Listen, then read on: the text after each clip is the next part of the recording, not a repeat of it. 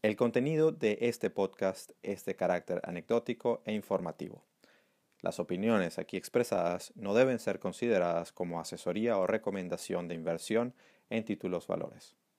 La participación de cualquier invitado a nuestro podcast es de carácter personal y no busca hacer publicidad de ningún producto o servicio con fines de lucro.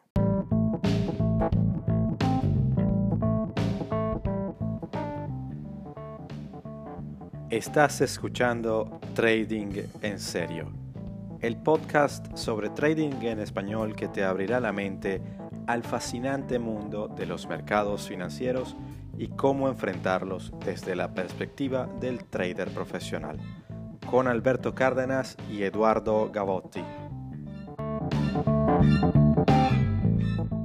Eduardo, mi pana, ¿cómo andas? Don Alberto, ¿qué es de tu vida? vale, esta vez ya, no lo podemos decir porque no, no, hemos estado escuchando un poquito más frecuente. Exacto. Este... Exactamente, para, para, que no se quejen. Verga, sí. Y nada, pana, este, eh, llevándola en estos mercados locos que están para arriba y para abajo, unas volatilidades este, están difíciles, la verdad, eh, complicados. Y bueno, creo que en el previo estábamos nosotros haciendo terapia, descargándonos un poquito de un día difícil en los mercados. Pero bueno, la, la idea hoy tampoco es hablar de, nuestros, de nuestras cagadas, este, que ya hemos hablado bastante de eso. Eh, tenemos a alguien, tenemos un, un, invitado muy especial, y si me permites, Eduardo, lo quiero presentar. Eh, Adelante, por favor. Eh, él es una persona que yo, bueno, no he tenido el placer de conocer físicamente, personalmente, pero lo sigo desde hace bastantes años en esta comunidad financiera tuitera. Y bueno, es, es una persona que debo decir que respeto y admiro mucho. He seguido su trayectoria. Él es Pablo Ricati, que es trader, emprendedor, un personaje ya famoso en Argentina, además. Este, se reunió con Macri, lo siguen, bueno, este, un conjunto de gente, la verdad se ha hecho famosísimo, ya nos hablará de eso. este, creo, me identifico mucho con él también porque está viviendo, eh, surfeando esa crisis que está viviendo Argentina, eh, y bueno, siempre lo sigo y está metido también, eh, no solo es trader, sino que está muy vinculado al tema de la economía real y a los, a los emprendimientos, es un emprendedor nato, en el sector también de alimentos, hace un poco de cosas interesantes. Y bueno, Pablo, bienvenido a Trading en Serio. ¿Cómo te va, Alberto? Buenas tardes. Eduardo, ¿qué tal? Buenas tardes. Muchísimas gracias por invitarme a charlar en este espacio. Este, gracias a ti. Halagado por las palabras de todos, de Alberto sobre todo. Este, eh, la realidad es que estamos en Alberto lo vengo leyendo también hace mil años. Esto es un, lo bueno de Twitter es algo que por ahí nos vincula muchísimo más a las personas sin llegar a conocernos físicamente, pero eh, logra que eh, uno pueda surfear bastante profundo dentro de las ideas de, otra persona cuando la lee, ¿sí? Este, así, pese a no conocernos, yo creo que estamos bastante conectados ahí en, en temas de ideas. Uno eh, aprende de, las cosas que le suceden al otro y trata también de, transmitir ese aprendizaje por las redes. Este, así que bueno, encantado de, estar con ustedes y dispuesto para charlar sobre cualquier tema. Dentro. Gracias, Pablo. Gracias y, bienvenido nuevamente al programa. Yo, yo no he tenido la, la oportunidad de, conocerte, pero, pero sí también te, te, he leído por referencia de Alberto y muy encantado de que estés con nosotros. Eh, y bueno, tenemos un montón de, preguntas porque ciertamente eh, queremos, tanto nosotros como la audiencia, que puedan aprender de ti, porque es una persona con trayectoria, una persona que, que, entiende lo que son las partes tanto, tanto lindas como feas de, de todo este mundo de, del trading, el manejo del riesgo, la inversión financiera y la inversión incluso eh, real. Entonces, mm, yo quisiera, si, si Alberto me permite, comenzar con, bueno, si, nos, si le puedes contar a la audiencia y, a nosotros un poquito compartir tu, tu, historia de cómo llegaste, cómo, cómo, cómo, fue tu entrada a los mercados y cómo llegaste a ellos. Eh, bien, te cuento, yo estudié contador público aquí en la Argentina. Este, fui, hice siempre desde chiquito, fui bastante rebelde y, me gustaba indagar. Eh, todos los temas que desconocía por mi cuenta propia. Este, llegué a, los mercados por, fui profesor de diseño web, de página de diseño web, eh, con mucho manejo de base de datos. En el año 2001 en la Argentina me contrató un banco para, para trabajar las bases de datos, porque comenzaba la parte regulatoria de la operación, eh, operatoria de cambio, del FX. Aquí en Argentina el Banco Central exigía a los bancos que le pasen cierta información a diario, que los bancos no, estaban preparados para proveer en esos momentos. Este, así que bueno, me contrató un banco para masajear un poco todos los datos de la operatoria y poder pasárselos al Banco Central de la Argentina este, en el formato que lo exigía el Banco Central. Así que ahí pasé de dar clases en una, en una academia de cómo hacer páginas de Internet a, a trabajar base de datos de operatoria de cambio. Y ahí me fui, fui poniéndome en contacto con la gente de la mesa de dinero del banco eh, para poder cumplimentar con las regulaciones que, exigía el Banco Central. Y ahí me fui enamorando de a poco de los, de los mercados, empecé a conocer lo que era la operatoria de bonos, la operatoria con equity, opciones, así que fui haciendo el aprendizaje. Este, 2000, trabajé cinco o seis años en ese primer banco, después me pasé a un banco americano, a uno de los más grandes del mundo. Ahí estuve un año, no me gustó mucho la política de trato que tienen con el personal, así que también eh, instantáneamente empecé a buscar nuevamente otro rumbo y me terminé yendo a otro banco donde terminé operando en la mesa de dinero. Este, te, te, llevaron al lado oscuro en cuestión de años, de un par de años, ¿no? Sí, no, lo busqué en realidad. Eh, De hecho, arranqué trabajando en la parte de regulatoria también, en la parte de contabilidad. Yo pensaba que yo tengo una base contable. Eh, la contabilidad de banco es una de las contabilidades más difíciles de hacer, digamos.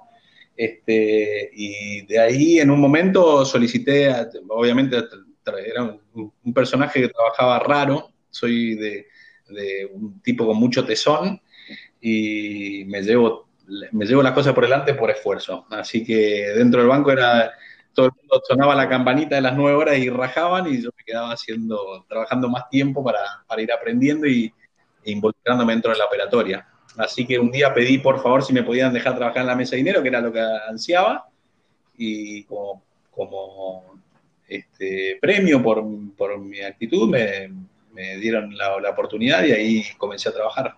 Año 2007 esto. Así que me agarró toda la crisis del 2008-2009 haciendo las armas en, una mesa. Me tocó ver a, City danzando con el dólar, con la cotización de un dólar. Eso que fue febrero. Exactamente. Llegó por debajo del precio de la acción, increíble. Sí, Me, acuerdo, esos días fueron terribles. era sentarse y ver la pantalla. Después lo volví a vivir esa situación este, fue este año, este año fueron momentos donde me hizo ver flash de, flashes de... ¿Te trajo un déjà vu? Sí. Un déjà vu, exactamente. Ver mercados caer 5, 7, 10% era una locura. Este, a los días. Y en este año que ha ocurrido en un día, en dos días, que caen, que cayeron 30% en dos días, fue una cuestión brutal, ¿no? Yo supongo que, que, que no hay mejor profesor que, que precisamente estas crisis porque ponen a prueba tantas cosas. Supongo que ahí saliste graduadísimo. Eh, sí, golpeadísimo, quemé una cuenta en ese momento. Eh, operando opciones naked, obviamente. era, era, imposible. La única, la única alternativa ahí, porque no había forma de pegar. Era un día, un día subida brutal, al día siguiente una caída fenomenal, al otro día una subida, rebote, piso, rebote, piso. Fue, fue una locura eso. Este, era, era bravísimo. Hoy creo que el mercado está aprendido. En, ese momento era como que no había una red debajo. Este, hoy todo el mundo está operando con un poquito de, la red de saber que detrás está la Fed, eh, que está todo, están los bancos centrales listos para inyectar cuanta guita sea necesaria para que esto no se derrita, ¿no? Sí.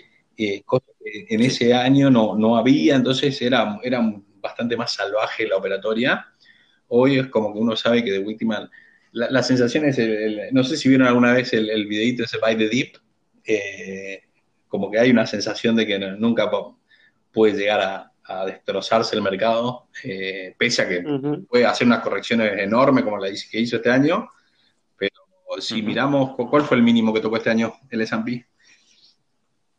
2200. 2800, eso, 2200, perdón. Sí, 2200. 2200, sí. Eh, creo que eran los valores que estaba operando 2000, era un valor que le costaba pasar eh, antes de que Trump asuma. Este, o sea que le, la caída tal fue ir a un máximo de, anterior, ¿no? Sí, este, correcto. Con lo cual, pese a que viste caídas asombrosas porque vienen, vienen cayendo desde el cielo, este, no hubo una sensación de, una derrapada de, destrucción de valor como si fue en 2008, donde quebraban bancos, que... Eh, correcto. ¿Recuerdan en 2008 Sí, claro, que no, un, problema de insolvencia brutal que hubo en ese momento, que en este momento todavía no se ha, no se ha manifestado. No, parece que el problema en aquel momento era más de la banca, precisamente por todos los productos y la sobreexposición que había, y ahora, bueno, aunque hay sobreexposición en otras cosas, y hay, y hay muchos bancos que también están mostrando muchos signos de, alarmantes por la, cantidad de, sobre todo cuando hablan de casos como el Deutsche Bank y la cantidad de derivados a los que están expuestos eh, los volúmenes que pueden ser brutales, pero no estamos eh, ciertamente en la misma de, del 2008. Sin embargo, precisamente se abre como la pregunta, ¿no? O sea, como decía Alberto en un episodio pasado que conversábamos, ¿lo lograrán? Es decir, ¿los bancos centrales lograrán mantener esto con la misma receta per secula seculorum? O, aquí, bueno, llegará un momento en el que no aguanta más y, y esto se viene, se viene abajo. A ver, yo les, les doy la, visión que tengo es, bastante rara de, o sea, lo primero que siempre digo es que yo no sé qué va a suceder en el futuro, pero trato de, ir imaginándolo. Eh, me pasó el otro día sorprenderme de ver la balanza comercial deficitaria de Estados Unidos en 70 mil millones de dólares, 70 billions para en, la nomenclatura de Estados Unidos. Este, y recuerdo haberla vista hace un par de años en 20, eso, y entonces eh, teóricamente cuando vino Trump eso debería de haber tendido a achicarse y lo que hizo fue eh, dispararse. Eh, con lo cual estoy como en duda de, cuál va a ser la resolución acá. Creo que de fondo tenemos una pelea entre dos pesos pesados, que son Estados Unidos y China. Están disputándose arriba del ring a ver quién es el número uno. Este, obviamente China viene corriendo de atrás, pero con una tendencia clara al alza. Este, es una civilización que tiene otra, una cultura diferente a la nuestra, donde es como que hay un líder y atrás el resto de, la sociedad trabaja incansablemente haciendo lo que, lo que indica eh, la cúpula. Este, y eso hace que sea una sociedad que tenga un crecimiento constante y que en Occidente hay como un, un movimiento a la izquierda en donde se comienza a discutir hace tiempo, eh, si el capitalismo está bien o está mal. Eh, dentro de esa discusión eh, ha aprendido bastante en Latinoamérica y en todos lados. Me, pasó ver un tuit de las Naciones Unidas el otro día hablando sobre el machismo, que el coronavirus reveló el machismo en la sociedad, una cosa así. Dije, ¿qué es esto? ¿Qué es esto que acá por también puse la misma. Cualquier vaina, una vaina que publicó ahí la ONU, pero súper loca, en verdad. Sí, es que nos estamos volviendo todos locos con el asunto otra vez de que si yo me siento identificado con una tortuga y una tortuga binaria, una cosa, sea, que no, no, hay para dónde coger, de verdad. pero hay, hay, momentos donde yo digo, eh, uno lo toma a la risa, eh, se espanta, dice, ¿qué están diciendo estos muchachos? y por el otro lado hay un gran, una gran cantidad de gente que lo toma en serio y que sí, sin duda. de fondo siempre hay, hay un reclamo de fondo real de un desbalanceo de fuerza entre el hombre y la mujer, de las posiciones, este, pero la forma en que están intentando nivelar eso creo que genera esto de la grieta en todos lados, ¿no? La grieta que decimos acá en Argentina, la grieta que vemos en Estados Unidos, eh, en, todos lados es una discusión donde es una banda contra la otra, a, fuego y sangre, y eh, tendrá que resolverse de que gana uno o el otro. Es como que no hay forma de que haya un término medio donde todos eh, medianamente acomodemos lo que nos gusta y poder transitar por ahí. Es, te queda la avenida A o la avenida B, decidí. Y no, no me gusta ninguna de las avenidas. Bueno, va a quedar una sola y vas a tener que pasar por ahí. Exactamente, pareciera que, se polarizó todo y se, se relativizó absolutamente todo. Entonces, por un lado, o sea, como hay muchos videos de esto de joda que, que pasaba un, un, tío en bicicleta por, por enfrente de, una, de un grupo y, y, una chica que le pide que si me puede echar una foto, y entonces él va y, y coge el teléfono y, va, y le va a echar la foto, ¿no? Entonces dice, bueno, todos digan, sabes que en inglés cuando vas así sonríen, digan cheese. Entonces, ah, no, que yo soy vegano, sale uno. Dice, bueno, está bien, que si puedes escoger algo, algún otro término que no sea ofensivo. Y bueno, está bien, a ver, este, contamos un, dos, tres. Dice, no, entonces está, quieres decir que el que no sabe contar, eso es, eso es discriminatorio. Entonces va, ya está. O sea, no, no, pues no, no, tomo la foto y ya, ya toma por culo todo el mundo. La verdad es que, a mí me sorprendió ver este ¿fue este año o el año pasado? Finales del año pasado, ¿no? Chile cuando incendiaron eh, las, estaciones de subte, destruyendo algo que uno dice, ¿cómo, puede ser que un, pueblo vaya y destruya de esa manera eh, algo que le da progreso? Horrible. Este, bueno, Alberto tiene una tesis en eso que, que, también a lo mejor nos tiramos tres horas hablando de este tema, pero que es súper interesante. Algún día Alberto te va a molestar, pero a lo mejor puedes adelantar algo del asunto de la crisis por diseño, ¿no es cierto?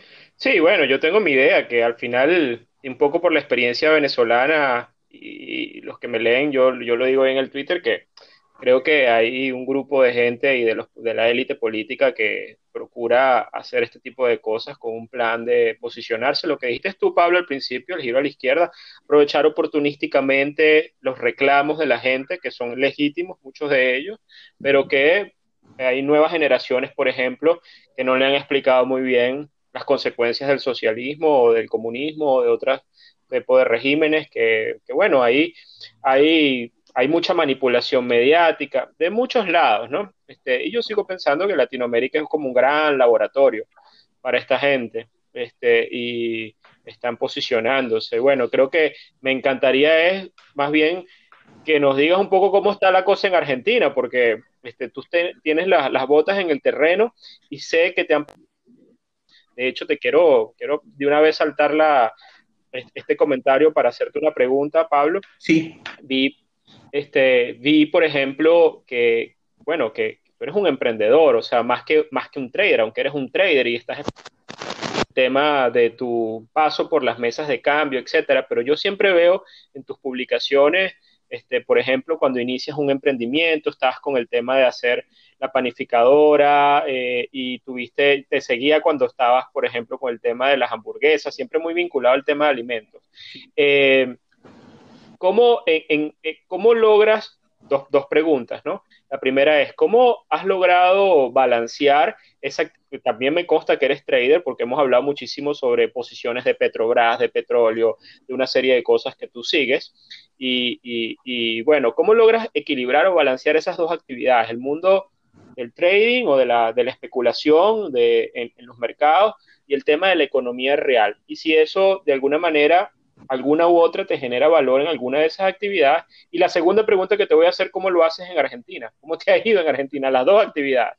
Bien, te, eh, cuento. A ver, una parte es un tema de una pasión, que es el trading, que es la, el divertimento, lo hago más como un divertimento de, de, una actividad que me da, que goce. Eh, así que el trading va a ser una cosa que no voy a dejar, no voy a abandonar jamás este, pero porque me da placer interno hacerlo, poder acertar eh, más del 50% de las operaciones para dónde va a ir tal o cual activo, eh, es algo que me divierte. Eh, así que eso siempre lo voy a hacer toda mi vida, calculo. Por otro lado, tiene un fundamento de una ideología que, digamos, el, capitalismo es, lo que yo creo que es lo mejor para para el la civilización, es la única forma en la cual eh, el trading hace que un tipo, un obrero que esté trabajando en una fábrica pueda llegar a ser dueño de esa fábrica, por más que sea pequeña con su participación, o sea, obviamente no va, no va a tener una participación para sentarse en el directorio, pero puede llegar a comprar acciones del lugar donde está trabajando, entonces eso genera un círculo eh, espectacular de crecimiento donde el mismo tipo sabe lo que le está agregando valor a un lugar en el que está trabajando, pero que a la vez es dueño. Eh, eso no ocurre en, el socialismo ni en, el comunismo. Este, pero creo que eh, más allá de eso, esa es, la, parte de trading, pero a, mí lo, que me apasiona también es poder generar un negocio, ponerlo a, girar, que yo siempre digo, es, como una rueda que está quieta, hay que armarla primero la rueda y después hay que saber empujarla para que ruede y comience a funcionar, ¿sí? Los negocios generalmente terminan siendo, son un sistema de engranajes, donde una vez que comienza a carretear, tendría que, si el, si el negocio está bien armado, tendría que funcionar casi solo y uno simplemente tiene que ir y hacer toques en algunas zonas donde ve que pueda llegar a haber algún, alguna dificultad o algún lugar donde no, esté fluyendo bien eh, el circuito. Pero eh, una vez, la, la, parte tediosa y, no es tediosa, la parte fuerte de un, de un negocio es armarlo y ponerlo a rodar. Una vez que rueda, generalmente, si ese negocio es exitoso, uno puede aislarse del sistema y mirarlo desde afuera y el sistema tendría que quedar funcionando solo, ¿no? Este, a mí lo que me divierte es esa parte de darle el empujón y que ver que comienza a, girar la rueda, ya sé que medianamente para adelante eh, el negocio va a funcionar. Me ha pasado también de empujar ruedas que no han girado, así que tengo, por suerte tengo mis fracasos encima. Lo, lo bueno de, fracasar es volver a intentarlo una, una segunda vez y, lograr que, otra rueda gire y, eso hace que uno, bueno, por lo menos a mí me complementa como persona para, como esencia de persona me gusta hacer negocios y que funcionen este, y saber que le estoy dando valor al, tanto al empleado que está recibiendo una renta por ese negocio como al cliente que está recibiendo un bien o un servicio que, fue creado en, ese sistema. Entonces, generalmente cuando hago un negocio me lleva mucho, hay momentos donde me desacoplo del mercado pese a que lo miro todos los días, no, hay momentos donde no opero y simplemente soy observador del mercado y cuando logro hacerme tiempo para trading, vuelvo nuevamente, vuelvo a analizar y ahí sí me pongo a operar, me puede pasar, no sé, hoy hice, debo haber hecho unas 15 operaciones en el día, eh, generalmente me focalizo en algún solo activo y trato de hacer day trading en eso. Eh, esto me ocurre desde...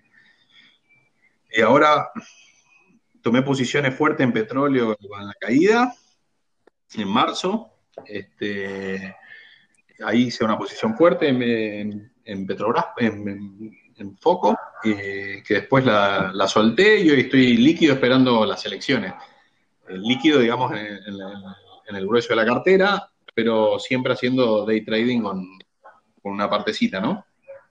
Claro, te, quería preguntar, Pablo, precisamente ahora que comentas de, cuando pasas el, digamos, el switch de, tu lado de, negocio a cuando abres la plataforma y comienzas a hacer trading.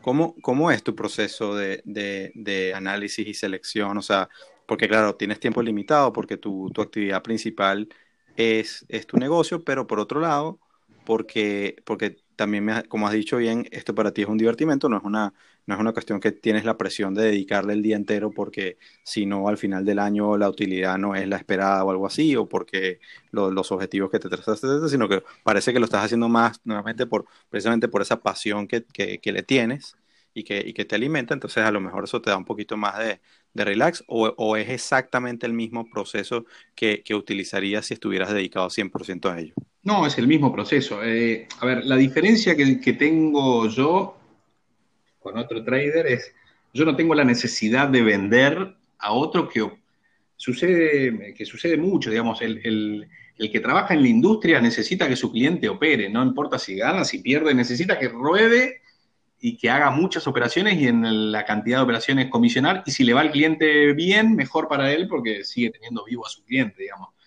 Eh, claro.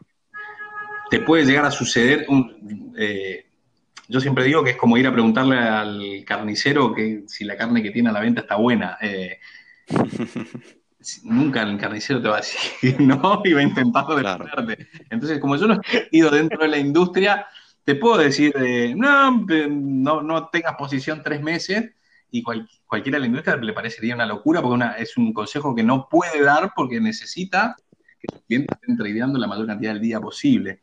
Hoy, hoy digamos, está todo bastante automatizado y, el trabajo este de, asesor financiero un poquito ha ido, eh, se ha ido desapareciendo eh, y la gente autodidacta hoy está operando directamente en el mercado, ¿sí? muchísima gente. Hoy lo, lo vemos con Robinhood, Hood, eh, o sea, tenemos, tenemos millennials metidos a, fondo en el mercado, tradeando, tirando líneas, muchos haciendo análisis. Todos los seguidores de, de Pornoy, del tipo este que hace los videos. Este, a ver. Eh, que por cierto, más chistoso que el carrizo. Antes era, yo calculo, 30, 40 años atrás, eh, muy poca gente podía tener acceso a un asesor financiero que le dijera que podía comprar acciones, se tenía que llamar por teléfono. Eh, había una persona en un parque haciendo operaciones con papel y lápiz, comprando, vendiendo. Todo eso hoy se ha democratizado bastante y está al alcance de un clic de cualquiera. Eh, Correcto. bajar una aplicación en cualquier lugar del mundo y poder estar tradeando en New York, en la, bolsa de, España, eh, poder operar en, Suiza. Eh, la verdad que hoy, dentro del mundo occidental, del primer mundo occidental, moverse de país a país y hacer operaciones se ha simplificado muchísimo. Este, en el pasado era eh, impensado que alguien en Argentina pudiera estar operando en la bolsa en New York. Este, hoy lo puede hacer cualquiera, ¿sí? Em, y, esa democracia. Pablo, ¿y ese es tu, perdón, ese es tu mercado, digamos, donde operas o también operas la bolsa local, los productos locales Argentina? No, en Argentina no opero nada. Este. Argentina es una, en Argentina para mí ha pasado a ser un, hoy y ya hace tiempo ha pasado a ser un mercado de FX, eh, eh, lo que es el mercado de, capitales. Este, no, ha incrementado la cantidad de empresas que cotizan, la, evaluación se ha destruido, eh, ha hecho picos en octubre, diciembre del 2017 y de ahí se ha derrapado en 70, 80% los valores en dólares y no se han vuelto a recuperar. La verdad es que... Nos suena conocido a los venezolanos, tristemente, esa historia. sí. y más allá de que después eh, tenés la ilusión de, verla operar en peso y como el FX va subiendo, entonces hay como una sensación detrás de recuperación en el valor nominal en local. Este, cuando mirás las, las valuaciones en dólares, Banco Galicia valía, llegó a valer en pico 75 dólares, 70 dólares y hoy está cotizando alrededor de 10. Este, sí. wow. Y casualmente hay una página que se llama The Market Ear, que, es buena para seguir con comentarios muy puntuales, son, no tiene nada de lujo ni nada, sino son simplemente snapshots del mercado de, varias cosas.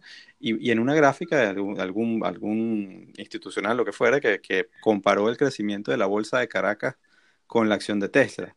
Y yo digo, que que está loco, porque no se dan cuenta, o sea, si lo ves nada más en términos porcentuales, sí, pareciera que es, una, que es un estrellato, pero eso no está en dólares. Entonces, cuando lo lleva a dólares, eh, se desaparece todo eso. Bueno, eso es, lo que pasa es que nosotros tomamos como habitual y normal ver que nuestra moneda se derrite este, y tenemos una gimnasia, en el resto del mundo no existe la inflación, con lo cual miran, pues, creen que pueden ver cualquier gráfico de cualquier bolsa de cualquier mundo y dicen, bueno, esto debe tener 2% de inflación normal, así que el gráfico de eso es parecido al nuestro y nos están viendo atrás oculto el FX, eh, que en realidad lo, que sucede es que la moneda se derrite, ¿sí? Este, pero son pocos países en donde ocurre eso, o sea, son contados con eh, los dedos de dos manos. Eh, y de países relativamente importantes con una. Eh, por eso es, digamos, puede, yo digo, el pecado de hacer, de hacer ese tipo de comparaciones, lo digo, bueno, pobre tipo, la verdad que no sabe que, de fondo en realidad hay un, hay un mercado de cambios que está haciendo que esa evaluación en moneda local parezca que es ascendente y cuando la trasladas a dólares te das cuenta que hay una destrucción enorme de valor. Este, pero bueno, nosotros en Argentina eh, este, esta gimnasia está hecha, eh, el argentino está entrenado para saber que tiene que dolarizarse todo el tiempo. Hubo un impasse leve entre 2016 y 2017 donde pensamos que podía llegar a normalizarse la situación. Este, de todas maneras, el argentino nunca paró de comprar dólares. Eh, la Argentina emitió deuda en dólares, por eso logró mantener el tipo de cambio eh, eh, medianamente estable. Y después, bueno, vimos la volatilidad nuevamente en el tipo de cambio y de vuelta los controles de capitales y, a, controlar el ingreso de, de importaciones y toda la misma historieta de siempre. Así que yo por, ahora acá en Argentina estamos yendo a repetir nuevamente los errores del pasado, este, validados contra eh, que el gobierno anterior intentó hacer un... En teoría le dicen que hizo neoliberalismo, cuando en realidad lejos estuvo de hacerlo. Este, en realidad fue como una suavización de, de de lo que era el gobierno anterior, eh, de los actos de corrupción, separando todo eso en términos económicos, hablando nada exclusivamente, siguió manteniendo una sociedad que no, quiere trabajar, que no tiene posibilidades de trabajar porque tampoco ha sido educada, eh, bolsones de pobreza enorme.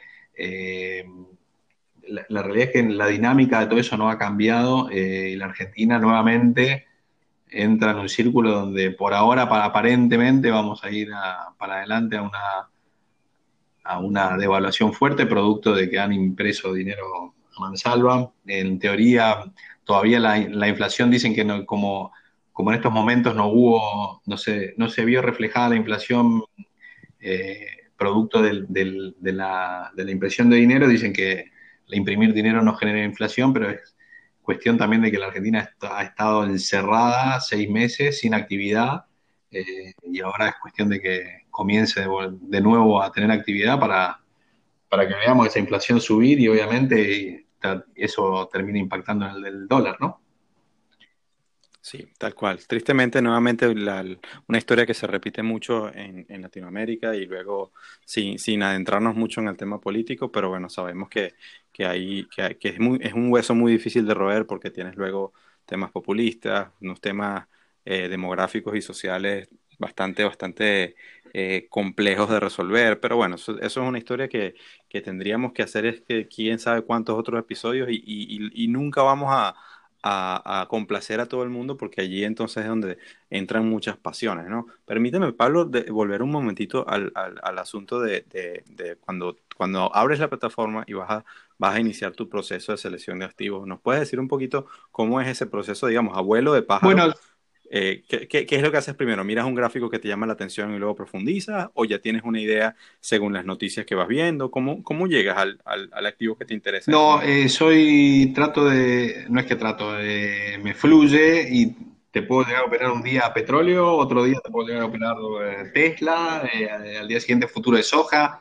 No, no tengo en particular un activo en el que me focalizo. lo que sí hago es todas las mañanas hay una gimnasia que es apertura de ojos, ver futuros de S&P, futuros de petróleo, eh, ver eh, apertura de Europa, este, ver cómo cerró Asia, este, medianamente ahí se, me prende dentro o el osito o el torito, este, y generalmente voy y busco algún activo en el que ya venga operando, es como que siento internamente creo que siento que cuando estoy operando, por ejemplo, un, un Petrobras, a veces en el día puedo llegar a tener, también tiene que ver si, la posición es para largo plazo, reviso cómo vienen las, las posiciones de, largo plazo que tengo tomadas, me analizo cómo vienen los rendimientos y después hay una parte de day trading donde este, dependiendo del humor del día y para ahí trato de de, basarme en el, análisis técnico básico. Este, los robots están trabajando con esos, con esos análisis técnicos, así que trato de replicar un poco lo que hacen ellos. Este, eh, eso es en, cuanto a la operatoria del day trading. Después en las posiciones de largo plazo sí hago análisis de balance, de, mercado, pero de todas maneras, eso es, más que nada como una cuestión de fe, de, saber que uno hizo la tarea de ver los números de la empresa. Uno generalmente nunca va a saber lo, que va a suceder para adelante. Ahí tiene mucho que ver la tripa de, ver si tiene futuro o no tal o cual empresa. Yo, por ejemplo, hoy me sentiría muchísimo más cómodo eh, en empresas de simples que producen productos simples que estar parado hoy en tecnológicas tengo una sensación interna de que estamos en valores súper inflados, este, que tiene que venir una corrección fuerte.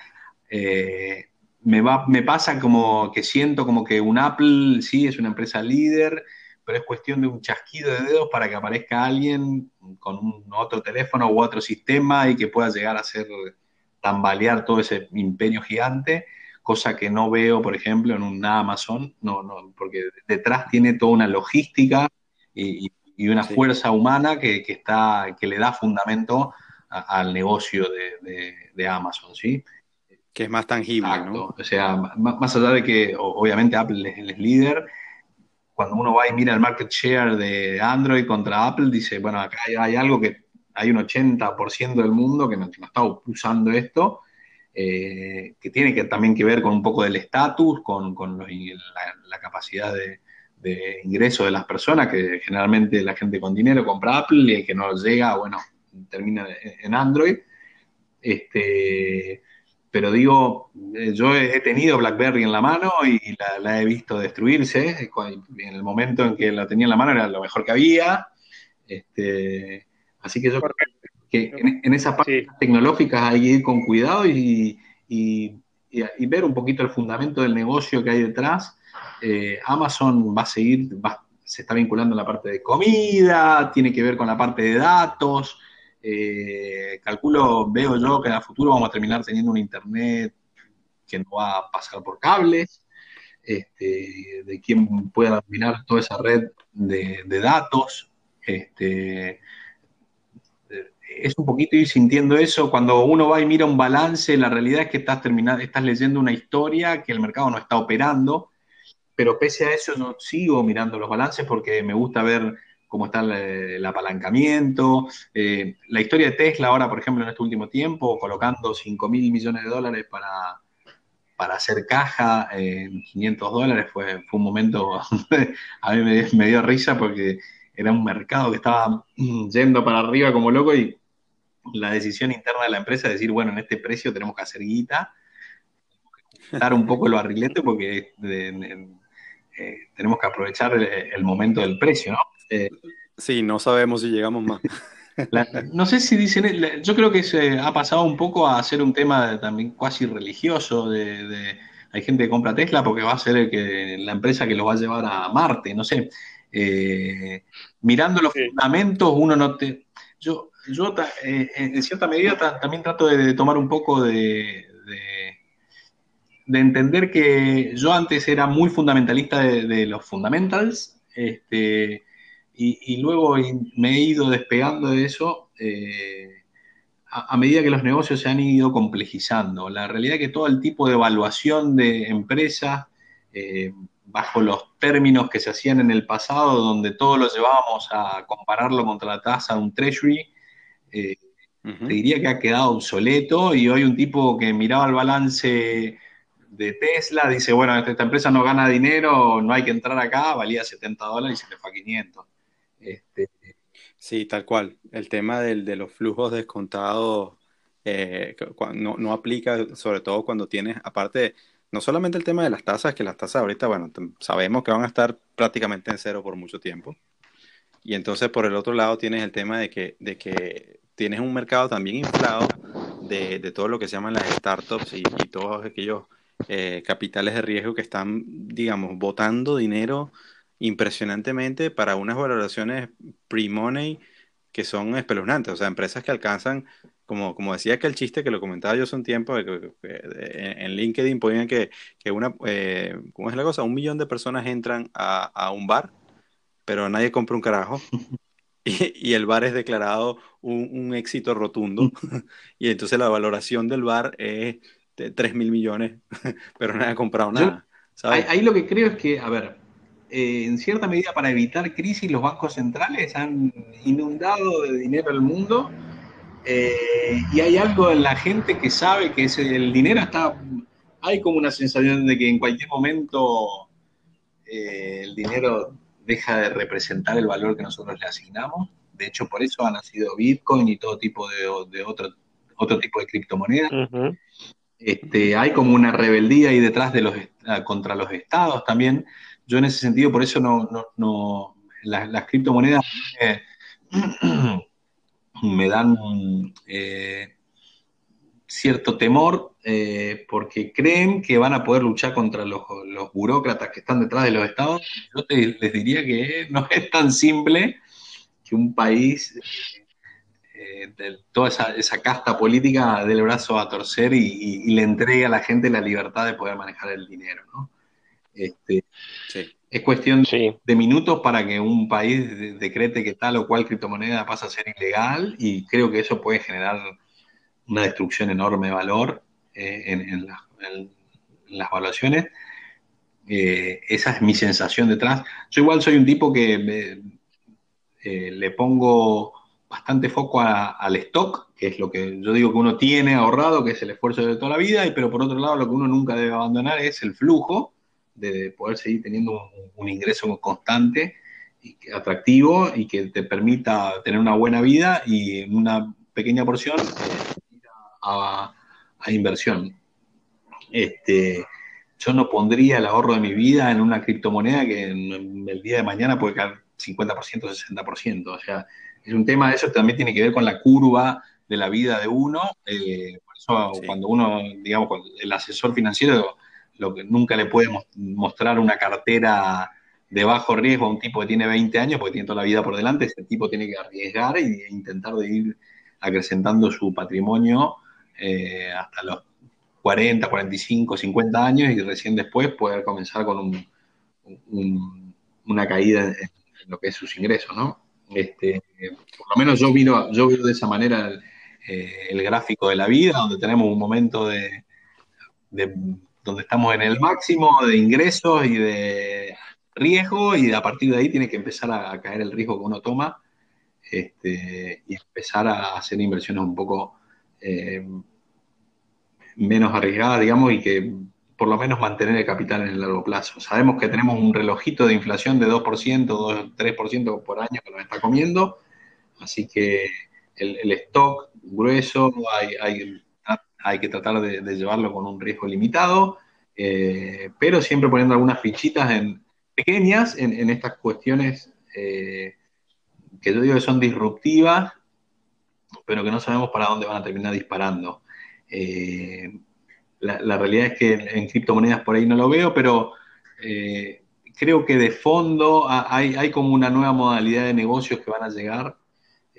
hoy estamos viendo que hay como una eliminación de ciertas, eh, de, lo que es eh, los límites territoriales, hay, gente yéndose a Eslovenia, eh, antes era, antes era una, la, migración era muchísimo más, más difícil y hoy creo que el, mundo se empieza como a, a hacer una sola cosa Sí, hay una hiperconectividad también. Bueno, eso, esto en Europa hoy ya lo, lo tienen bastante visto, o sea, irse de un país a otro dentro de la comunidad es bastante, bastante simple, pero tenemos todavía como esos, eh, tenemos Estados Unidos, la Unión Europea y China, pero fuera de todo eso hay como una, posibilidad de poder ir, de hecho yo estoy planeando el año que viene irme a vivir a Paraguay buscando un país que tiene eh, una carga impositiva bajísima y que donde uno a uno le permite hacer negocios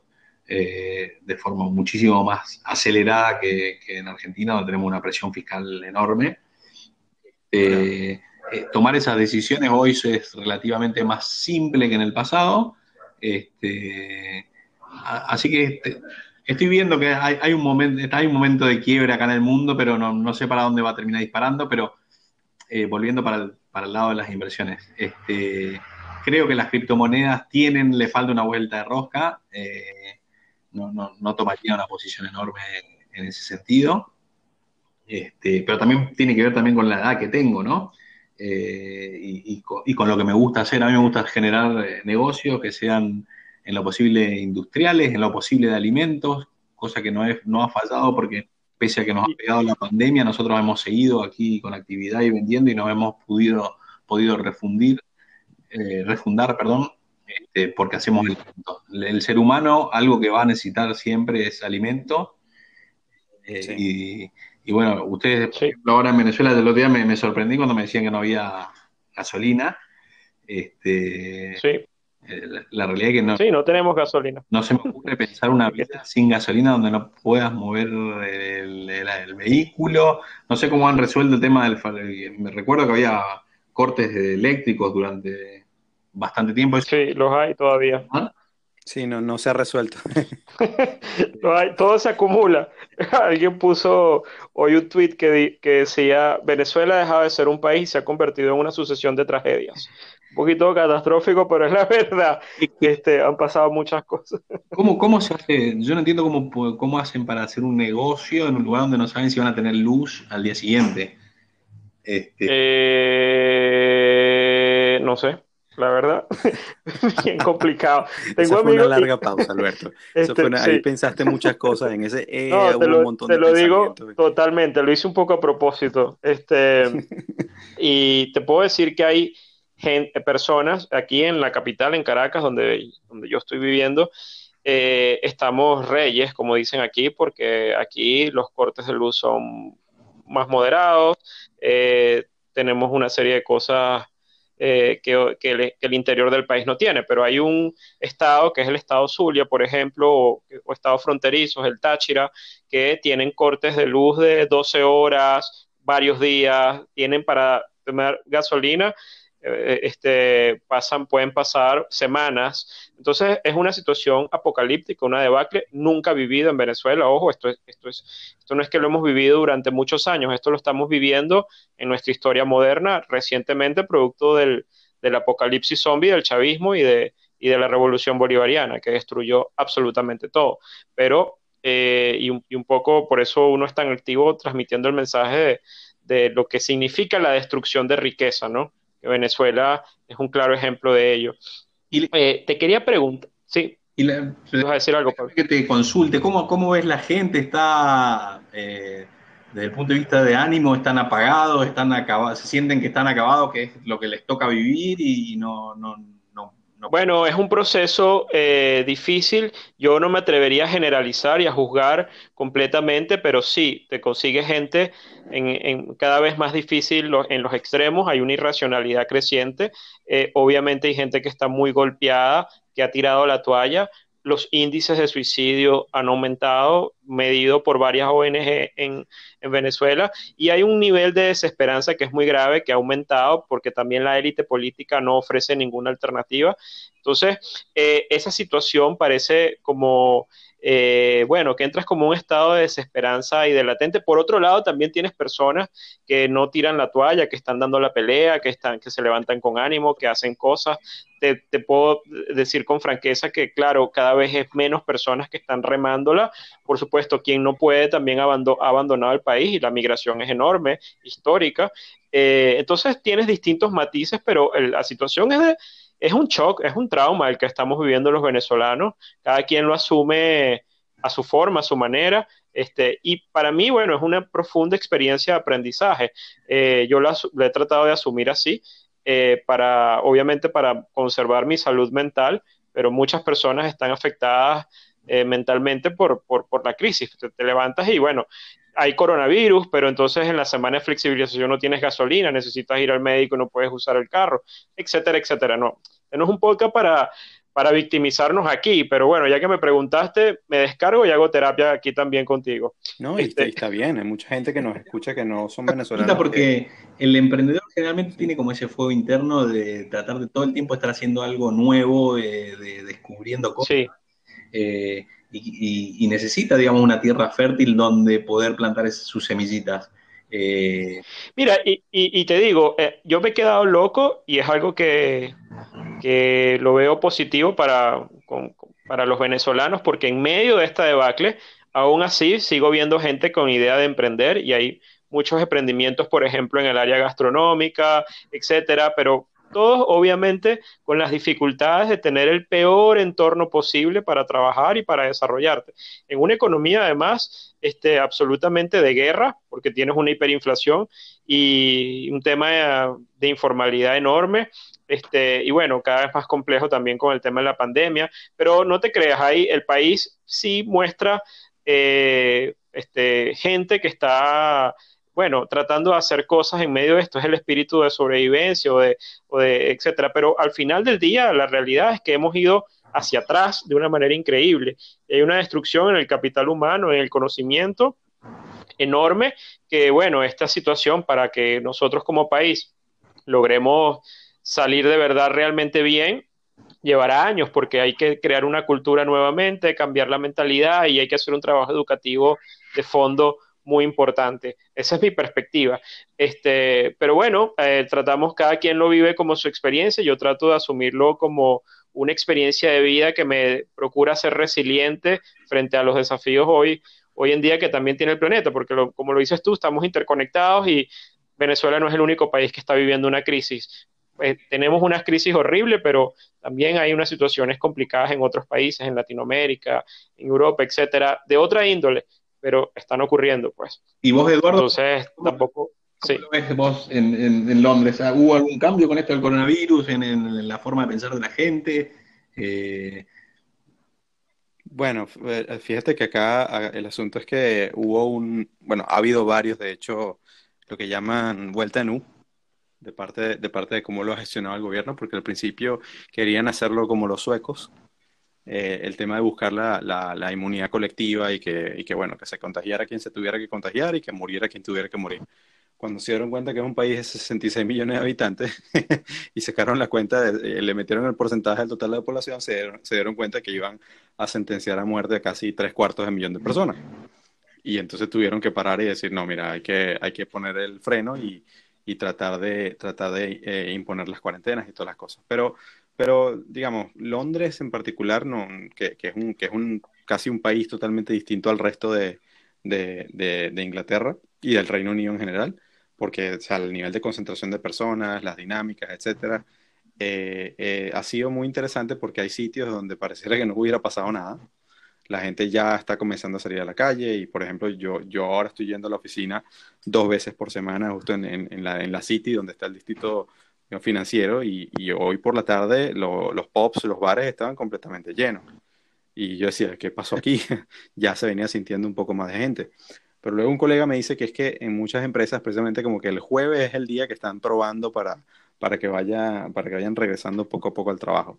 El asunto es que por el lado positivo pareciera que, que aunque los casos están volviendo a incrementar, y de manera significativa, ya hay un aprendizaje y ya hay, se sabe un poco más de lo que se sabía en, en, marzo y abril, entonces las muertes no se, han, no se han incrementado en la misma proporción y de hecho han, se han reducido muchísimo. Entonces hay, una, hay un sentimiento de, de, cuidado, pero, pero más hacia lo positivo de que ya pareciera que estuviéramos entrando en una zona en la que país donde haya un sistema de salud medianamente serio, pues eh, va a poder solventar este tema. Fíjate, casos como, como en Italia, que fue uno de los países más golpeados de, de, toda esta, de toda esta situación. Yo tengo, yo tengo familia en Italia con, que, que, me dicen que, bueno, que, que, aunque sí hay casos y, y, y están eh, implementando cuarentenas locales en varios sitios, cuando, cuando hay algunos brotes, no hay esa desesperación y esa, y esa sensación de que, de que van a volver a pasar por lo anterior, porque bueno, hay mucho aprendizaje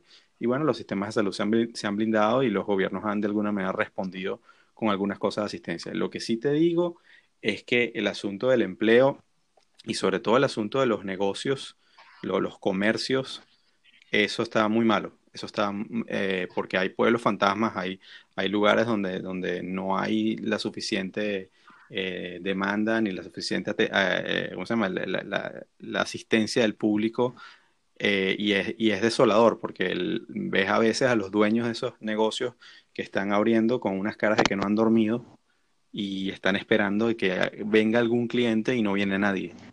Entonces, eso, eso allí es donde todavía se ve que, bueno, hay, va a haber ganadores de este, de este proceso, las cosas que son más digitales y ciertamente estamos entrando en una era digital y, una, y, quienes hacen cosas más de delivery, por eso Amazon y, Zoom y todas estas cosas están, están eh, por las nubes. Pero, pero digamos, la redefinición de, del modelo de interacción con los clientes, con la gente y las dinámicas sociales, eso va a ser muy, muy, muy brutal. Eh, de resto, no, no, no, sé qué más te puedo decir, porque, porque es una cosa que cambia también todos los días. No, obviamente, el, con Brexit, donde tuviste una, una, depreciación de la libra y hasta creo que hizo piso en 1.15, 1.16, una cosa así, ¿no? Sí, sí, sí, pero, pero fíjate que ahora mismo, o sea, ya básicamente se borró todo eso y, y, regresó a niveles de 1.30 de 1.30 con el dólar. Eh, pero fíjate que, que el tema del, del Brexit, eh, yo soy particularmente, aquí tengo un sesgo, lo tengo que, que, decir claramente y lo he dicho antes, de que va a ser peor para la Unión Europea que para el Reino Unido. ¿Están preparados? Porque tú, porque tú tienes, tú tienes el, el Reino Unido es un consumidor brutal de los países de la Unión Europea. Entonces, aunque ciertamente el consumidor británico lo va a tener difícil, eh, el Reino Unido como, como, como potencia económica para, para comerciar con otros países y para levantar su economía, o sea, sobre todo apalancados del sector financiero eh, y todos los servicios conexos al, sector financiero, que es básicamente el motor de, este país, eh, puede, puede salir mucho mejor parado que una España o una Italia, que, para, para, quienes el Reino Unido es un consumidor muy importante, que pudiera de alguna manera sustituir ciertas de las cosas que les compran. Entonces, ese es, ¿qué pasa? Lo que pasa es que hay toda una narrativa de que, de que, el, que el que la hizo mal fue el Reino Unido, y bueno, aquí también se aceptan opiniones y cualquier, cualquiera, eh, digamos, yo pudiera estar muy equivocado en mi apreciación. Lo cierto es que como, como los acuerdos, o sea, todo este es un año de transición que se suponía si no hubiese eh, ocurrido el coronavirus, pues te, ibas a tener negociaciones eh, bilaterales entre todos los países, eh, uno a uno con, con, el Reino Unido, para determinar qué tipos de acuerdos luego con la Unión Europea iba, iba, iban a ocurrir luego del 2021. Pero ¿qué pasa? Que ocurrió el coronavirus, todas esas negociaciones se separaron y ahora todo eso está a un modo muy acelerado y distanciado. Entonces, lo, lo que se espera es, es el peor de los escenarios en cuanto a que no va a haber casi ningún tipo de acuerdo va a llegar la fecha de diciembre del, del 2020 y ya en enero de 2021 lo más probable es que haya, o lo que se espera es que haya una ruptura total, que eso evidentemente es el peor escenario, no solo para el Reino Unido, sino también para Europa. Claro, wow, interesante. Yo, yo, yo creo que, que sí, que vamos a tener un 2021 bien complicado y eso puede ser parte de la ecuación. Y estoy de acuerdo contigo, Eduardo, que creo que al final de cuentas Reino Unido va a verse más eh, va a salir mejor parado. Eh, Pablo, yo no quiero que esto se termine y hemos, eh, hemos hablado un poco de cosas, pero necesito preguntarte sobre esa experiencia que hiciste en Argentina, bueno, globalmente con el Twitter, no sé si la quieres contar, el tema de la vaquita tuitera, por favor, explícame qué fue eso.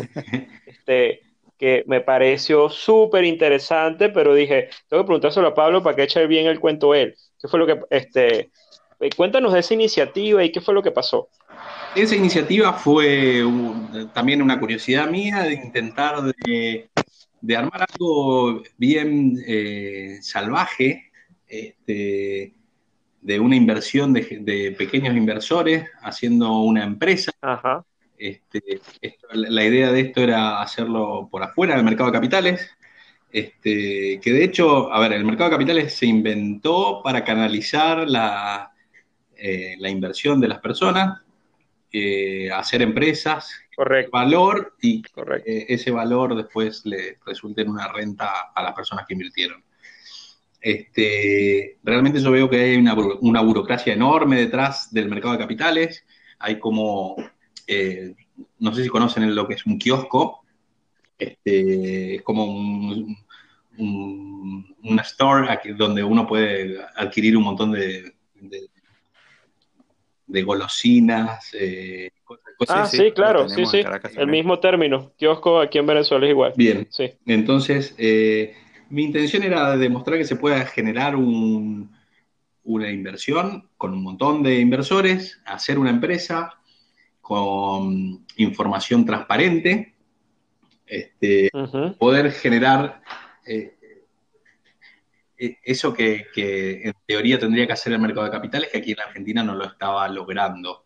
Eh, a través de Twitter le propuse a un montón de seguidores decir, bueno, vamos a hacer, eh, uno de los, de los negocios que tenía pensado hacer era una fábrica de, chipa, que es como una bolita de almidón de, yuca, o uh con queso, congelado y, mi idea era hacer unas fábricas de, alimentos con distribución, con entrega en la casa directamente del consumidor. El mascarón de proa de, esas fábricas de, alimentos iba a ser eh, esto que lo que se denomina quichipa, que es esa bolita de, almidón de, mandioca congelada. Yo era una planta que yo tenía idea hacer para la empresa y dije, bueno, se lo voy a ofrecer a terceros para que participen en este negocio y yo lo voy a administrar este, y vamos a ser socios todos. Eh, yo iba a invertir una parte del dinero, o sea, iba a correr riesgo, pero también quería que, terceros eh, participen. Y bueno, eh, lo propuse un sábado, creo que a la tarde, dije, vamos a hacer este negocio, hablé un poco vagamente de qué era el negocio, no mostrando todas las cartas, a través de, Periscope, que es la, plataforma de, Twitter para video. Expliqué un poco cuál era la idea del negocio. Dije, bueno, el que quiera participar, colgué un, Excel en, la web, que les pedí que pongan su nombre, apellido, su cuenta de Twitter y cuánto les interesaba aportar. Eh, eso lo hice un sábado y al domingo, eso lo hice un sábado a la tarde y el domingo a la mañana cuando me levanté había como 5 millones de dólares de propuestas. ¡Wow! Sí, sí, lo recuerdo, me consta, me lo viví, lo vi, o sea, lo vi al menos en esa experiencia, esa cantidad de seguidores que te decían, yo quiero meter, yo quiero hacer, yo quiero meter no sé qué, y me pareció increíble ese poder de convocatoria. Era, increíble. Había gente, no sé, que proponía, después, a ver, nunca revelé quiénes son los participantes, porque siempre lo mantuvimos, eh, incluso con ellos, la, la charla era de mantenerlos anónimos, este, Claro, claro. Pero había gente muy interesante, desde docentes del interior del país que estaban, querían aportar 200 dólares, hasta no sé, gente que, millonaria que, tiene empresas y que tiene participaciones en empresas grandes aquí en Argentina. Este, era una experiencia bastante loca. Eh, cuando arrancamos, un montón de personas me dijeron, estás loco, mira el quilombo en que te va a meter con que puede salir mal, que después le tenés que explicar, que no, hay problema si se, si se, si se es frontal y se, se cuenta cuáles son los riesgos, o sea, nadie de lo que estaba metiendo el dinero eh, se le dijo que iba a ser un negocio fabuloso, ni que se iban a volver millonarios, ni nada por el estilo, o sea, y también se, se explicó que ah, estaba la posibilidad de que el negocio no camine y que perdamos todo el capital invertido. Eh, de hecho, yo estaba invirtiendo mi capital también ahí por, eh, eso era una muestra de, que yo le, tenía confianza a lo que estaba haciendo, este, pero también que podía salir mal. Este, y avanzamos bastante. Después, eh, en ese momento, cuando levanté, me levanté la mañana y vi los 5 millones de dólares, le dije, bueno, está listo, cerrado hasta acá, porque el proyecto necesitaba 2 millones de dólares. esa era la evaluación que había hecho yo de lo que costaba eh, instalar la fábrica y, hacer el edificio desde para el centro logístico, desde donde salir a repartir. Este, a partir de ahí comenzamos a tener asambleas cerradas entre los que habían ofertado participar. Este, en esas asambleas decidimos entre todos, está todo guardado, eso es una cosa que yo algún día voy a armar eh, algo para que, todo el mundo pueda apreciar lo, que fue eso. Eh, en asamblea, entre todos, decidimos que, bueno, eh, hasta ahí era solamente una, una intención de participación. Les aclaré que era, tenía que ser dinero en blanco, que lo tenían que tener declarado. Entonces, alguno ahí, bueno, yo no puedo. Este, y les expliqué que tenía un tope de 2 millones de dólares, que no, no, iba, no era mi intención levantar más que eso, porque eso era lo que, lo que había, eh, dentro del costeo que había hecho, era lo que se necesitaba. Este, así que a prorata se achicó la participación de todos y se y se asignó un porcentaje a cada uno. Terminamos resultando 360 socios. De, por, imagínate después en, eh, esas charlas en, grupo dijimos, bueno, a partir de ahora para poder mostrar más datos, en realidad cada uno me tuvo que enviar a mí un video mostrándome que tenía el dinero que había, se había comprometido a aportar en la cuenta.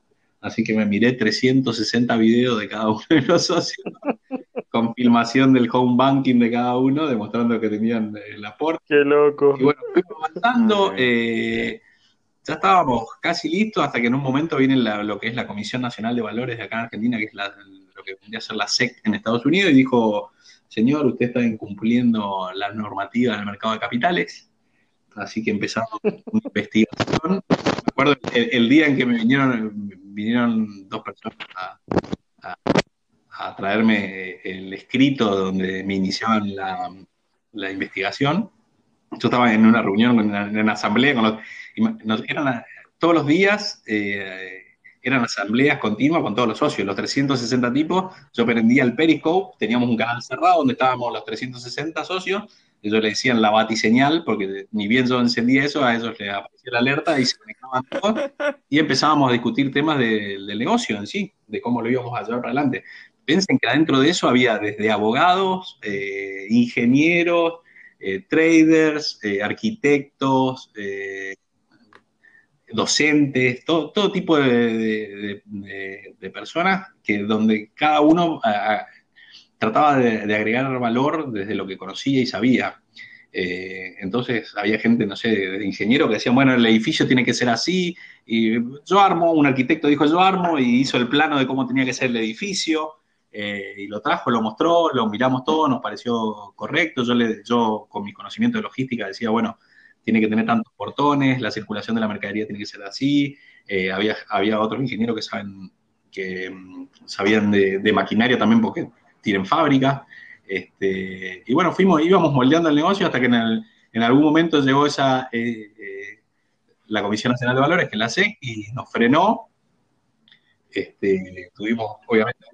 Arruinar la fiesta. para, señores, me apagan la música, que esto está muy alto y y se acabó. es que yo además me había reunido con el presidente de Argentina en ese momento eh, y obviamente llamó la atención todo, toda esa movida rara. Me llamó el presidente porque dijo, ¿cómo este pibe?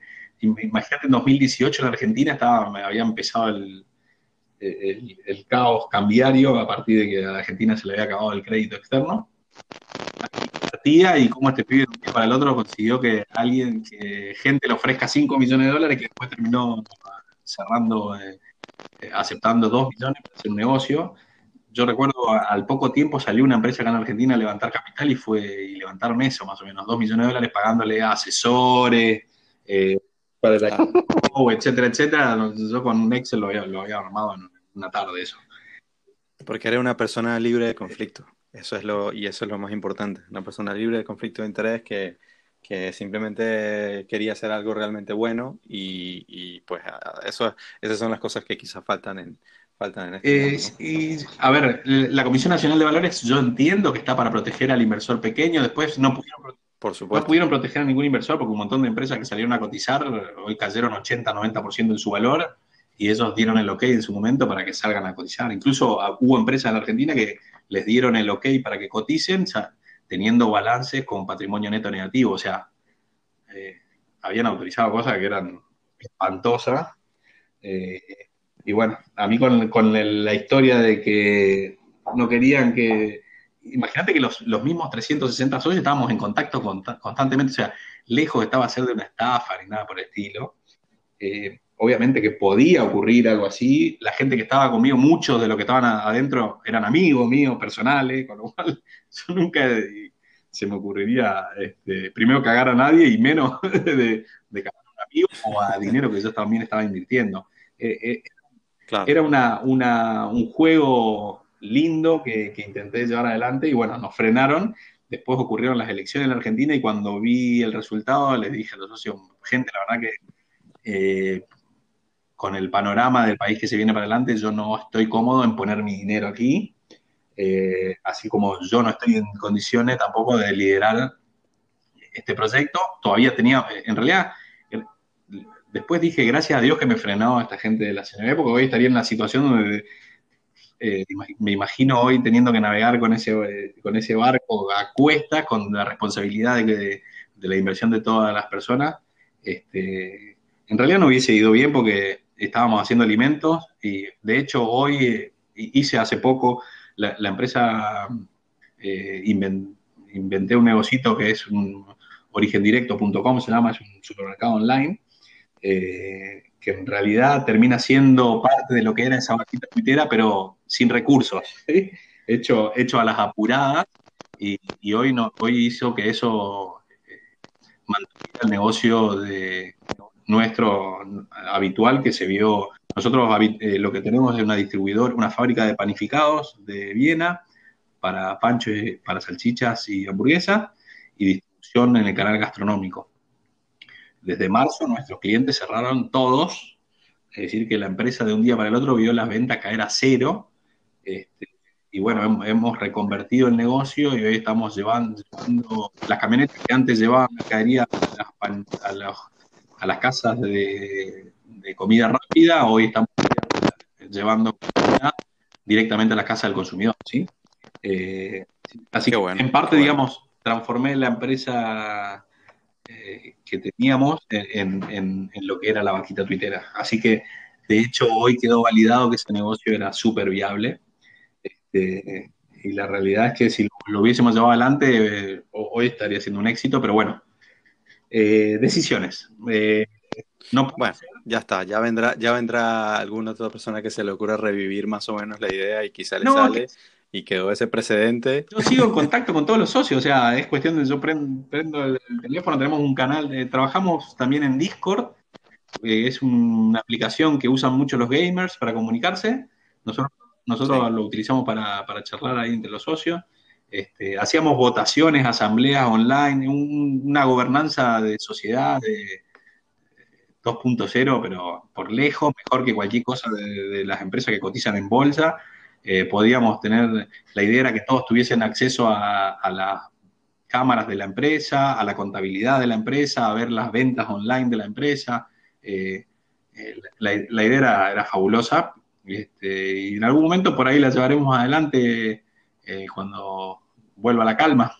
Y por ahí en otro país también. Este, así que, bueno, veremos. O sea, esa llama quedó, quedó ahí latente, pero está encendida.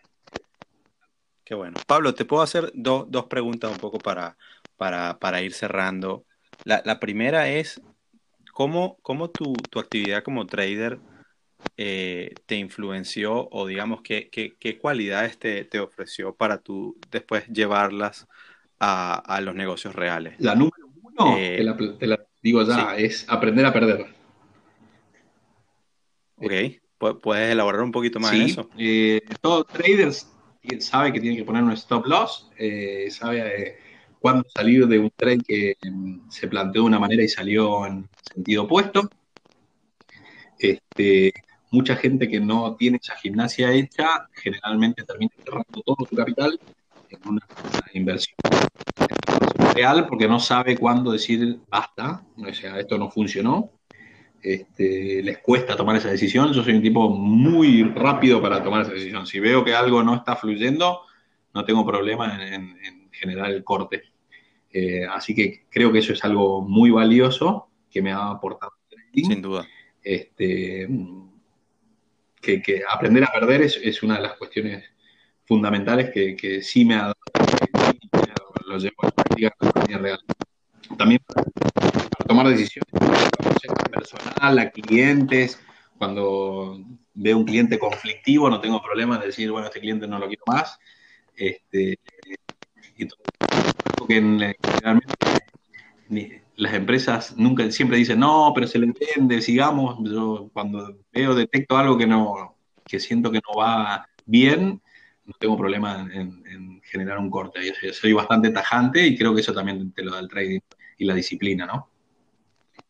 Qué bueno, qué bueno. Y, la segunda pregunta que te quiero hacer es, ¿qué, consejo le darías, eh, o, mejor, esta, esta te la voy a refrasear porque esa es una pregunta muy típica, el consejo para cualquiera que quiera hacer trading. La pregunta te la refraseo y te digo, ¿qué consejo te hubiera gustado que te hubieran dado cuando iniciaste tu carrera de trading? Eh, Algo que sabes hoy que en ese momento quizá no sabías. que, mm, que, no seas fundamentalista en, aplicar un solo método. Que, no te enamores de una sola cosa. sí, en, un solo, eh, en algún momento me he, sido fundamentalista de, de, mirar fundamentals, en otro momento me ha pasado de volverme 100% analista técnico. Este, creo que un mix entre todo y entre todas las herramientas que existen es, lo más sano. Este, y, Parece que es un tremendo consejo. Es algo que, porque tanta gente que se debate entre que si uno es mejor que el otro, que el fundamental no sirve, que el técnico es mejor, o el otro que dice que el técnico no sirve, que eso solo son un poco de rayas. Y, de verdad que creo que a veces la verdad está un poco por el camino. Y yo creo que es la modorra de, poder indagar. A mí me gusta, tengo mucha curiosidad y trato siempre de, ir aprendiendo y ver otro. Lo que sí en, el momento donde yo dije, bueno, el, mi, mi, análisis científico en su momento me dijo, no, esto tiene que tener esta lógica de la tasa de rendimiento, hay que analizar los flujos de contado, bla, bla, y con esto tengo que invertir. Y después veía resultados por ahí que no eran los esperados o que había resultados que, con, ese análisis habían sido descartados y después dieron unos resultados fenomenales. Eh, entonces me pasé directamente a la T, dije, bueno, esto en algún momento dije, esto no me sirve más, quiero pasar al análisis técnico. Eh, y la realidad es que tarde o temprano el fundamental eh, viene y toca la puerta. Eh, uno puede hacer mucho análisis técnico, pero después cuando ve que hay un activo que puede llegar a caer 80% un día para el otro, yo por eso agarro las farmacéuticas, por ejemplo, es una cosa que no toco tampoco. O sea, todo lo, todo lo en la industria farmacéutica veo gente que no, invertí ahí porque están, eh, ya está por salir de la aprobación, están con los ah. sí, mañana va, sube 200, 300, 500% y de golpe y porrazo de un día para el otro pierden 90% de, del capital porque falló, o sea, tal droga. Este, tal cual. Así que A, mí lo, lo, lo, que hubiese dicho, no, no, te enamores nunca de una sola herramienta y trata de aprender lo más rápido que puedas todas. Y, y encontrarle, encontrarle el, valor agregado a cada una de ellas. Este, y qué bueno, qué bueno. Que siempre hay que hacerle caso, que es, eh, yo le digo al estómago, que es lo que está tomando una decisión, ¿no? Eh, hay un momento cuando uno hace clic que puede darle a buy or sell y, termina siempre siendo el estómago el que, el que nos induce. Y hay que tratar de educar al estómago para que no, para que no tome decisiones en caliente. Así es. Bueno, yo precisamente hablando del estómago esta semana, compré, hablando de trading, no me, no me malentiendo. Mi estómago me mandó al baño bastante mal. siempre, siempre hacemos unas referencias escatológicas aquí en este podcast. Bueno, vale, eh, ¿para qué voy a mentir? ¿Para qué voy a decir que, es, que me fue como una estrella? ¿Te agarraron tecnológicas o en petróleo? ¿Qué, cuál fue el...? No, un apresuramiento total en poner un, en cubrir unas órdenes, eh, yéndome largo en, los índices. Yo estoy corto en los bancos y todavía tengo posiciones abiertas cortos en bancos europeos. Y, quise cubrirlas con, pensando que los índices iban a repuntar otra vez. Y pues mira lo que ha pasado, eh, en, el, sobre todo en el día de hoy. Este, y nada, me salió por el culo completamente. yo lo veo muy complejo y sobre todo, bueno, les digo, yo como puedo, no trabajo en la industria, puedo decir esto. Yo, estaría bastante líquido acá hasta las elecciones de Estados Unidos, por lo menos, para ver qué resuelve. Sí. Este, creo que va a ser un momento de movimiento brusco. Sin duda. Dependiendo de cuál Coincido. Estado, ¿no? O sea, y, no me queda claro. En su momento me acuerdo que era si ganaba Trump, el mercado se hacía pelota y el resultado después fue. Pese a que esa noche me acuerdo que caía 5 o 6% el S&P, al día siguiente recuperó todo. un rally espectacular. Fue sí. rally todos los cuatro años. O sea, eh, sí. así que, pero no, sé por qué la, mi sensación es que ah, un cambio de una no me queda claro tampoco. Yo creo que Trump va a continuar. Eh, para mí el americano va a volver a elegirlo, pero puede llegar a fallar eso. Este, y en caso de que Trump no siga, yo creo que el primer movimiento instintivo va a ser a la baja. Porque todo cambio generalmente genera confusión y obviamente uno lo que dice, bueno, me desprendo y veo qué pasa. Tal cual, tal cual. Es una buena apreciación. A ver, Alberto, ¿qué, comentarios tienes de cierre para, nuestro invitado? Que Pablo, de verdad que ha sido para mí un lujo, pero dejo que Alberto le cedo los honores para, cerrar, porque bueno, ya eh, ustedes se conocen de tanto tiempo, y, pero yo aprovecho simplemente de, decirte que esta es tu casa y que nos gustaría contar contigo para, para algún otro episodio en el futuro. Muchísimas gracias, la verdad que encantado. Cuando ustedes quieran, eh, es una charla muy amena y simple, así que cuando quieran, tocan el timbre y, abro la puerta y charlamos, nos sentamos. Yo encantado de la vida de charlar de mercado, de negocios, es lo que me entretiene y me divierte, así que puedo estar haciendo esto todos los días. Así que sin problema. Buenísimo. y podemos focalizarnos en algún tema en particular, hablar de balance, hablar de de, algo más, más en foco del trading. Hoy traté de, charlar un poco de economía en general, este, de, lo que es la, economía real, ¿no? Este, de, generar, de hacer negocios. Eh, pero trading también podemos llegar a charlar el día de mañana cuando quieran, me, avisan y estoy acá dispuesto. A mí me encanta, me encanta cruzar ideas todo el tiempo porque es la forma en que creo que, nos nutrimos de, información y de, y de ganar educación. Así es.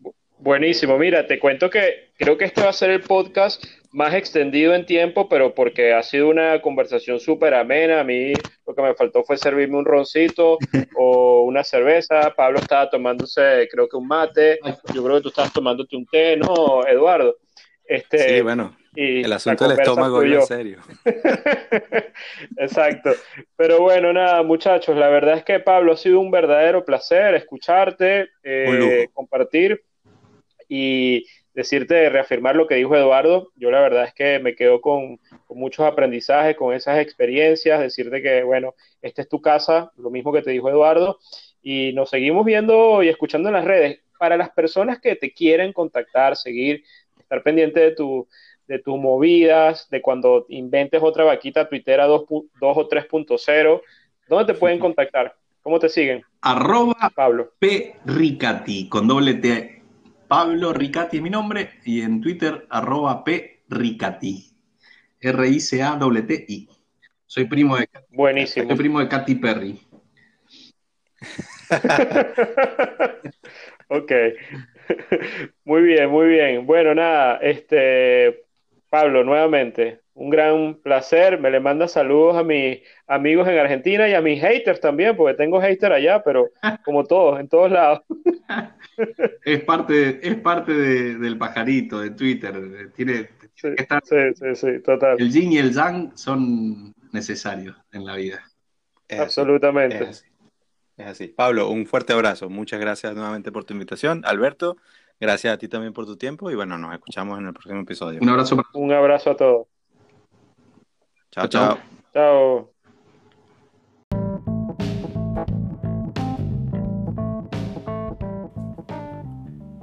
Esto ha sido otro episodio de Trading en Serio con Alberto Cárdenas y Eduardo Gavotti.